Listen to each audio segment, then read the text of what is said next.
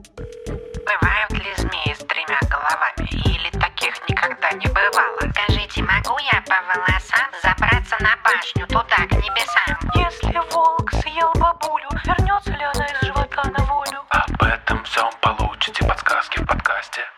Это вам не сказки. Это вам не сказки.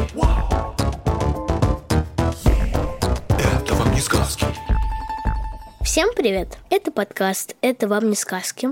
Меня зовут Степа Калитейский, я третьеклассник, и мне... Де... э, тьфу ты, не 9, а 10 лет. Степа, с днем рождения тебя! Спасибо. Да, сегодня у нас особенный выпуск. Это первый выпуск, в котором Степе 10 лет. Тарарарам. И по этому поводу у нас очень взрослый вопрос. Вопрос у нас сегодня такой. Можно ли дышать и говорить под водой, как Ариэль? Этот вопрос нам задала Варя. Ей 5 лет, и она живет в Калининграде. Привет Калининграду из Москвы. Степа, ты плавал с маской? Нет. А я с маской плавала, а вот по-настоящему не дайвила, хотя ужасно хочу. У меня, у меня очень много друзей-дайверов, и это моя давняя мечта. Я даже однажды чуть было не записалась на курсы, но что-то не сложилось. Надеюсь, что у меня это еще впереди. Круто. Кто был самым крутым дайвером, так это действительно Ариэль. Ага. По крайней мере, в первой половине сказки. А потом кто стал? А потом просто она перестала быть э, крутым дайвером. А, забыл.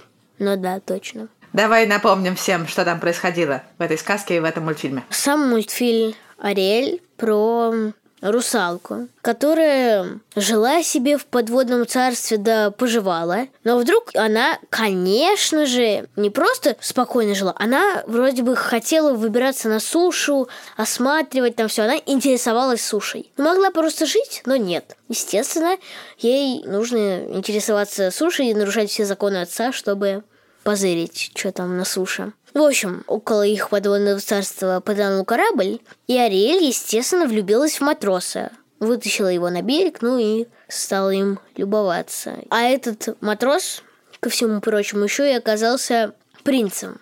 Ну вот, они влюбились друг в друга. А, Ариэль, кстати, ему еще запела вроде бы.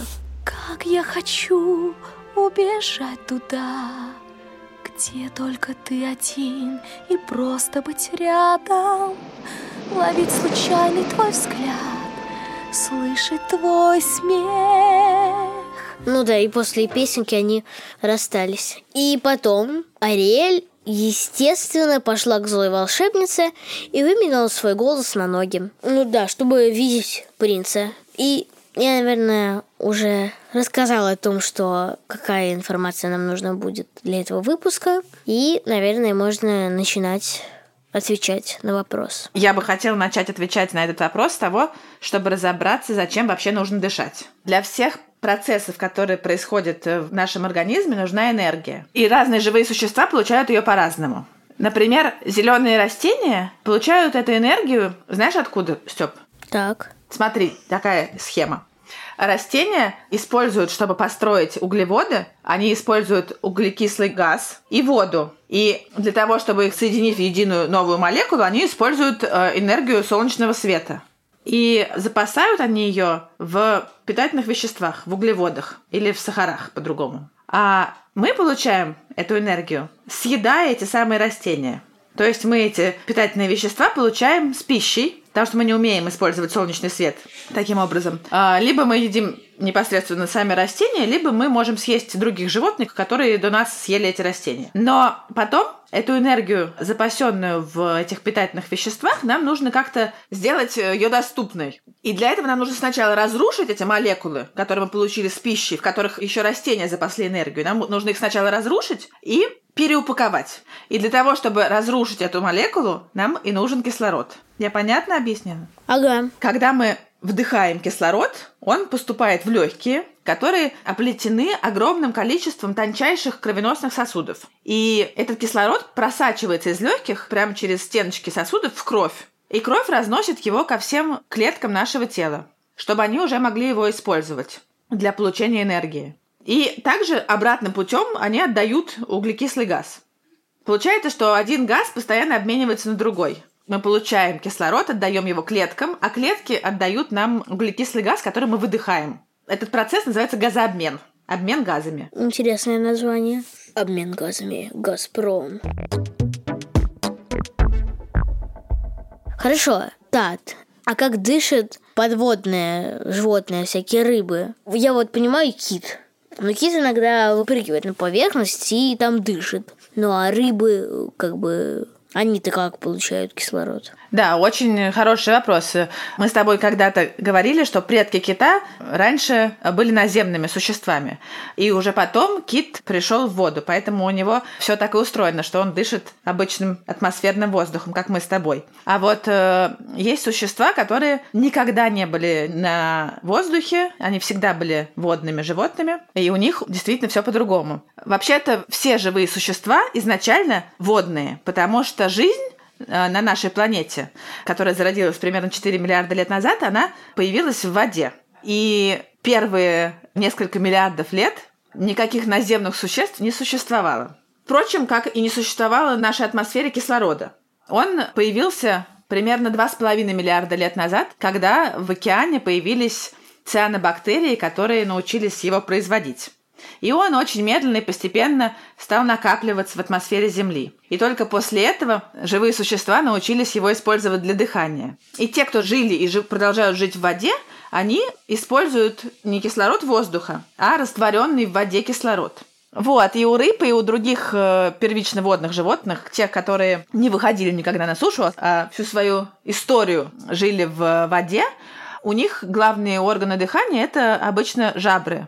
Это множество кожных складочек, через которые в организм поступает кислород, растворенный в воде, и наоборот в воду выводится углекислый газ. Если говорить о рыбах, то у них в глотке есть э, отверстия, ну или щели их называют, на которых как раз и сидят эти кожные складки.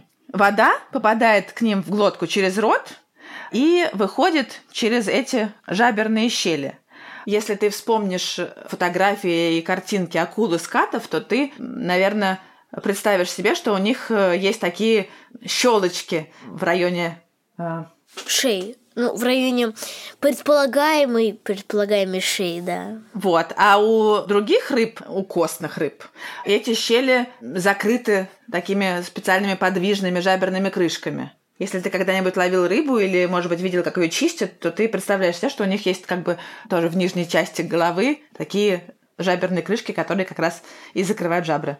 Да, да. И эти жабры, они не могут получать кислород из воздуха, им нужно обязательно, чтобы он был растворен в воде. Хорошо. Вот сейчас мы обсудили животных, которые дышат только под водой, и немножко затронули тему животных, которые могут дышать только над водой. А вот есть ли животные, которые могут дышать и над водой, и под водой, как Ариэль? Есть. И есть такие, например, рыбы, которые живут в водоемах, где иногда просто бывает мало кислорода, или в водоемах, которые регулярно пересыхают у них появились дополнительные органы дыхания, которые умеют получать кислород из воздуха. И некоторые рыбы могут на какое-то время выходить из воды. Причем иногда это довольно продолжительное время. Есть такая группа рыб, у которых рядом с жабрами имеется специальный орган, в который отправляется воздух, который рыбы захватывают ртом. Например, так умеет дышать рыба-ползун. Она живет в Южной Азии и может долго, я читала, что до нескольких суток оставаться вне воды. Она умеет выползать на берег и даже немножко залезать на деревья. Представляешь, рыба на деревьях. Чтобы передвигаться по суше, она использует те же самые плавники, которые служат ей в воде, но они у нее довольно мясистые и в общем, вполне себе служат ей лапками на суше. Другие рыбы, которые тоже неплохо себя чувствуют на суше, это довольно знаменитые илистые прыгуны. Небольшие тропические рыбки, которые живут в таком прибрежном илу. Там они ловят добычу. Они больше добывают добычи на суше, чем в воде. И тоже умеют получать кислород из проглоченного воздуха. Кстати, илистые прыгуны по внешнему виду немножко похожи на амфибий. У них тоже толстые плавнички, напоминающие лапы, и выпученные глаза, как у лягушек. Хорошо, Тат, слушай, а можешь э, рассказать, кто такие амфибии? Да, могу. Амфибии – это лягушки, тритоны, саламандры, И вообще-то это целая большая группа животных. Это первая группа позвоночных животных, которая вышла из воды на сушу. До этого на суше позвоночных животных не существовало. Зато жило много беспозвоночных, например, всяких насекомых. И эти насекомые были очень привлекательны с точки зрения пищи для предков амфибий, которые как раз и вышли на сушу.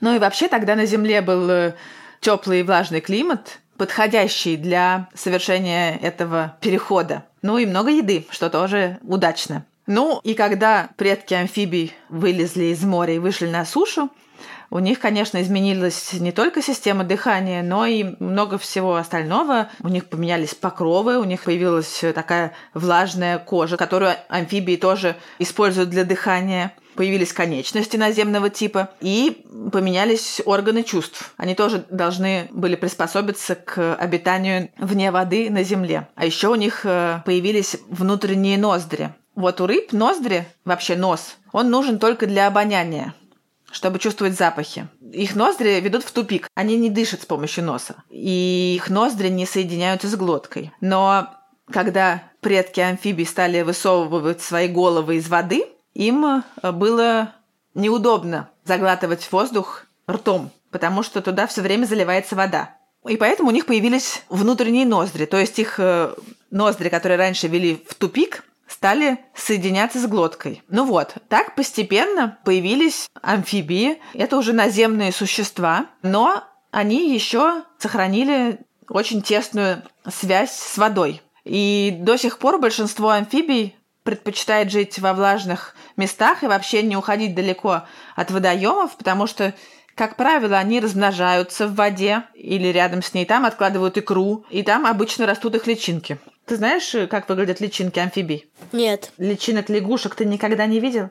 А, вот эти вот певки, нет, не певки, а эти, я, я забыл, как их зовут. Их зовут головастики. Точно. Ну вот, они как раз, э, если ты на них посмотришь, то увидишь, что они похожи на рыбок. И дышат они жабрами. И только после того, как головастик становится лягушкой, он научается дышать легкими. Наши лягушки, они зимуют в воде. И пока они проводят зиму в воде, как ты думаешь, как они дышат? Понятия не имею. Действительно непонятно, потому что жабр-то у них к этому времени уже нету. А дышат они все это время кожей. Не пон. Они получают кислород через кожу. Просто когда они зимуют, у них обмен веществ замедляется, и им не нужно очень много энергии, не нужно очень много кислорода. Им достаточно того, что они могут получить через кожу. Круто, круто. Некоторые животные, как мы с тобой уже вспомнили, выйдя на сушу, потом обратно решили вернуться в воду. Степ, ты знаешь кого-нибудь, кроме китов, кто так сделал? Э, крокодилы? Крокодилы, например. Крокодилы, конечно, много времени проводят в воде, но есть э, и такие, которые практически никогда не выходят на сушу. Э, если говорить о, о рептилиях, то это морские черепахи. Они выходят на сушу только для размножения. И, например, морские змеи которые вообще всю жизнь проводят в воде. Из млекопитающих есть э, животные, которые не живут как киты совсем всю жизнь в воде, но очень тесно с ней связаны. Например, э, белые медведи или ластоногие, тюлени всякие, бобры, да, у всех животных, которые вернулись в воду и дышат легкими, то есть они не могут по-настоящему дышать под водой, как рыбы, им нужно возвращаться к поверхности, чтобы вдохнуть, но у них есть очень много хитростей и разных приспособлений, которые позволяют им делать это очень редко. Например, белый медведь может спокойно нырять на полторы минуты. Тюлень тоже на 15-20 минут задерживает дыхание. Про кашалота, может быть, ты помнишь, насколько он умеет погружаться в воду? Два часа. Ну да, часа полтора легко. Но рекордсмен по продолжительности погружения это другой кит. Он называется клюворыл. Кто? Кого рыл? Клюворыл, он не кого рыл. И вот он может э, провести под водой почти три часа. Примерно столько же могут э, оставаться под водой морские черепахи. Э, хорошо, Тат. Вот Ариэль пела и говорила спокойно под водой. А вот так можно в реальной жизни делать? Я вот знаю, что киты обмениваются какими-то сигналами, но это... Хотя, в принципе, чем не разговор. Да. Да, именно про китов, а точнее про касаток я и хотела тебе рассказать. А, для них звук и разговор, и речь – это основной способ общения и способ передачи информации. А, Видно под водой плохо. Дальше, чем на несколько метров, ты ничего не разглядишь. Запахи они тоже не очень хорошо чувствуют. Поэтому они предпочитают разговаривать. Между прочим, звук в воде распространяется даже лучше, чем на воздухе. Это потому, что вода более плотная? Угу. И крики и песни касаток под водой можно услышать за несколько километров. Вот, послушай, как они кричат.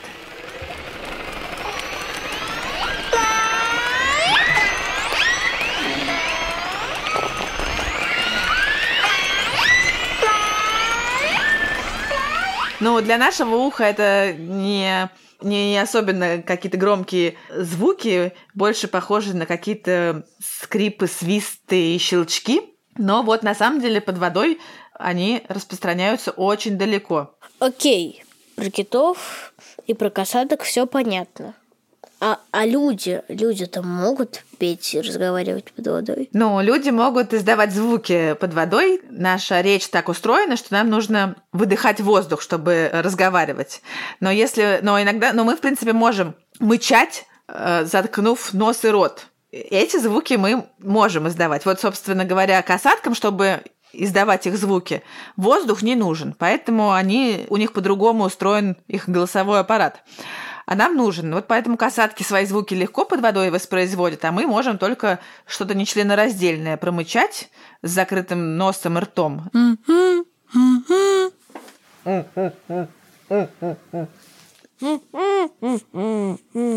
О, кстати, в следующем выпуске можно так говорить.